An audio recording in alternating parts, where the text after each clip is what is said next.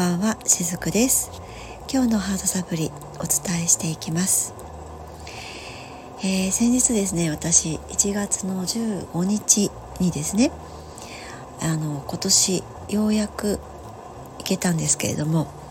福岡にあります宗像大社に、えー、参拝させていただきました。必ずですねあのお正月のこの年始のあたりで宇佐神宮と、まあ、この宗像大社とあと私のこの住んでいる氏神様この3社は必ずねお参りをするんですけども今年はいろいろとこうスケジュールがね合わなくて宗像大社だけまだ行けてなかったんですね。で、えー、15日に行けることになって、えー、朝目が覚めたらですねちょっと曇っていたんですけれどもだいたいいつもこう神社に行く時ってお天気のいい日をね選ぶんですがこの日はもう今日は行こうと決めていたので曇りでしたけれども朝のうちに何個かあのスタンド FM の収録をしたりとかサロン業務をちょっと済ませて、えー、車をね宗像大社の方まで走らせたわけなんですね。で今日このお話をどうしてしようかと思ったのかというとこの日の参拝は何かこうねいろいろなことが本当にこう物事ってね必然的に起こってるなって私もよくお伝えするんですけれども偶然ではなくてね全ていろんなことが必然で起こっていますっていうふうに言うんですが本当にねこの時それを感じた一日だったんですね。なので改めてこのお話をしてみようと思ったんですけどもちょっと時系列でねお話をしていきますと、えー、出かけにですね、まあ、ちょっと娘にね一言今から行くんだけど宗像大社にね行くんだけどどう？って声をかけてみたんですね。でまあ彼女はまだいろいろこれから身支度をするっていうところだったので、まあ、もちろん行かないっていうことでねあのやんわり断られたんですが、まあ、本当はねちょっと行ってほしかったんですけども行かないということでいつもならもうちょっとね「えー、行こうよ」なんてねもう少し誘うんですけども「あそうじゃあ今日はやめとこうね」っていう感じでもうそのまま、えー、出かけていったんですね。そしたら宗像大社まで私の自宅から約ね2時間弱ぐらいで着くんですけども近づくにつれてねどんどん雲行きが怪しくなってきたんですね今日は曇りかなしょうがないかなっていう程度で言っていたものがなんか遠くの方に雨雲が見えてくるわけなんです。でその宗像大社のもう駐車場に着く頃には土砂降りになっていて、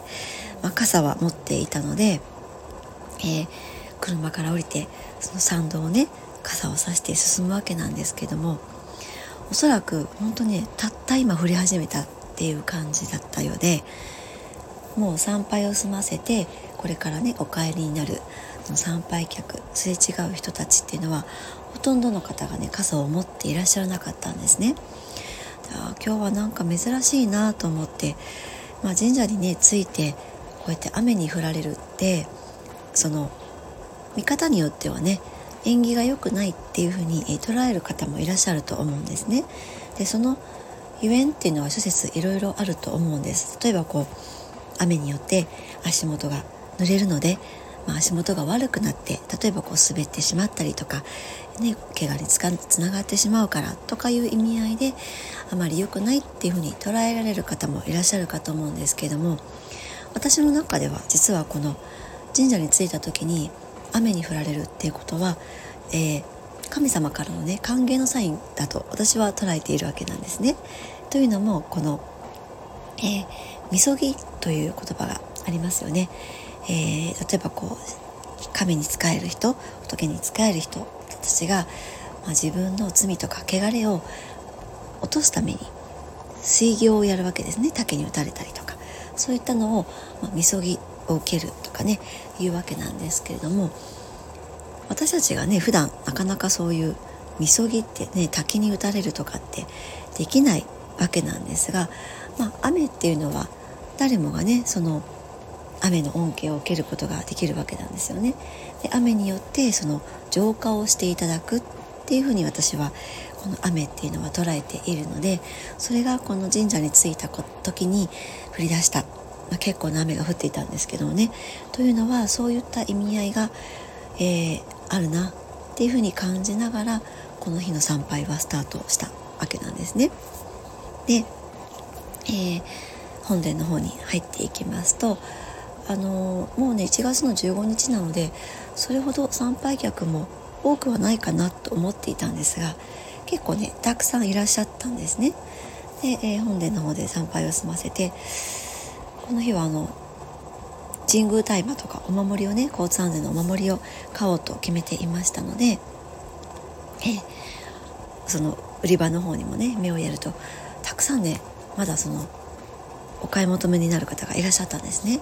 あもうこれは後にしようと思って本での参拝を済ませてからは私がいつもこの宗像大社に参拝に行くと必ず伺っている場所があるんですね。本殿から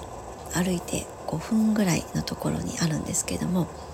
高宮斎場という場所があります。で、えー、まあ、こちらはですね宗像大社といいますと宗像三女神がね、えー、有名なんですけどもこの三女神が、あのー、降臨したと、えー、言われているそういった場所なんですね。で私はえー、もちろんねこの本殿とかも参拝はするんですけれども高宮斎場が自分の中ではねすごく何て言うのかな心がね求めている場所なんですね。からねこちらに伺うことがもう自分の中ではこう一番の思い入れがあって目的みたいになっているわけなんですが、まあ、こちらに伺うわけなんですね。ここはね本当にこう5分ほどかけてその高宮斎場に行くわけなんですけれどもこの道中の道のりとかあるところに差し掛かると、えー、なんかねまるで異空間本当にねそのね次元が変わったような感覚にふーっとなるんですね。でそのすがすがしい感覚の中で高宮西条、えー、お参りさせていただいて、えー、そして私はいつもまた本殿に戻っていってっていう流れなんですけどもこの日も高宮西条にやっぱり他のね参拝客の方ももちろんいらっしゃるわけなんですがちょうど自分がそのお参りをさせていただこうって伺った時はさーっと他の人たちがいらっしゃらなくって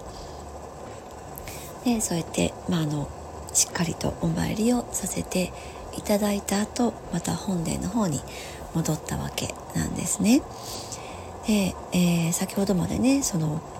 お守りとかを求めになる方がたくさんいらっしゃった。その売り場には。もう誰も今いらっしゃらなくって、えー、この日は本当その神宮大麻とお守りをね買う予定だったんですがどなたも他にいらっしゃらなかったのでちょっとどういったのがあるのかなとさーっとその他のものも見て回ったんですね。そしたらふと目に入ったものがあってそれはこの宗像大社っていうのはえ日本神話にも登場します。その日本最古の神社の一つでもあるんですね。でこの御祭神っていうのは天照大神の三女神、えー、沖縄島にある沖津宮、えここはね田堀田堀姫の神様が祀られているとこなんですけれどもこれと、えー、大島にある中津宮ですね。こちらのお姫様滝田津姫の神。です。そして、えー、もう一つこの私が先日伺った本土にあります越宮ですね。こちらは一木島姫の神様が 祀られているところなんですけどもこの三社を、えー、三位一体として宗像大社というふうに呼んでいるわけなんですね。でこの時に私がふと目にしたものっていうのがこの沖ノ島にある沖津宮ですね。そこのなご神水が入れられたねお守りを目にしたんですね。普段あまりそのお守りの類ってあまりこう購入したことがなかったんですけどもこの時はこのお守りにすごくこう心を奪われてあこれは私今あの納めさせていただきたいっていうふうに思っちゃったんですね。なのであの迷いなくあの何もねこう価格とかも確認せずにねあの購入させていただいたんですけども、ね、これもねあのなんか私今日この今日のね宗像大社の参拝はいつもと違うなっていうふうに感じながらその宗像大社の方までね車を走らせていたんですがこんな風にね、えー、こうトントントンといろんなことがこの短時間の間に約30分ぐらいの間ですね。宗像大社について参拝を終えるまでの30分もないかな。その間にこういったことがトントントンってこう本当にスムーズに起こっていったわけなんですね。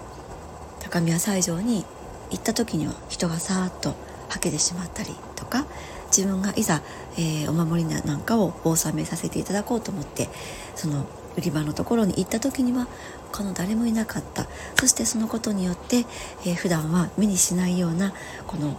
ご神水をね、えー、手にすることができたりとかトントントンとこういろんなことが、えー、スムーズに運んでいったわけなんですね。そしてその購入をし終えた時に後ろで私の後ろで神事が始まったんです。でえ今日は何の日だったっけ？と思ったらそうだ15日は月並祭だ。ということを気づいたんですね。ああそっか。これも全てその宇宙の計らいだなと思いながら少しだけ、えー、その拝観させていただいてそしてその後もちょっとね予定がありましたのであの宗像大社を後にまた車を走らせたんですね。そしたらまた最後この時に素晴らしいそのプレゼントがあったわけなんですけども宗像大社を出ようとした時目の前に虹がかかっていたんですね。そうなんです。もう私がこの大社を後にする時には雨はすっかり上がっていて日も差していてもうこういったその私たちって肉体を持って生まれているこの物質化された存在なので何かこう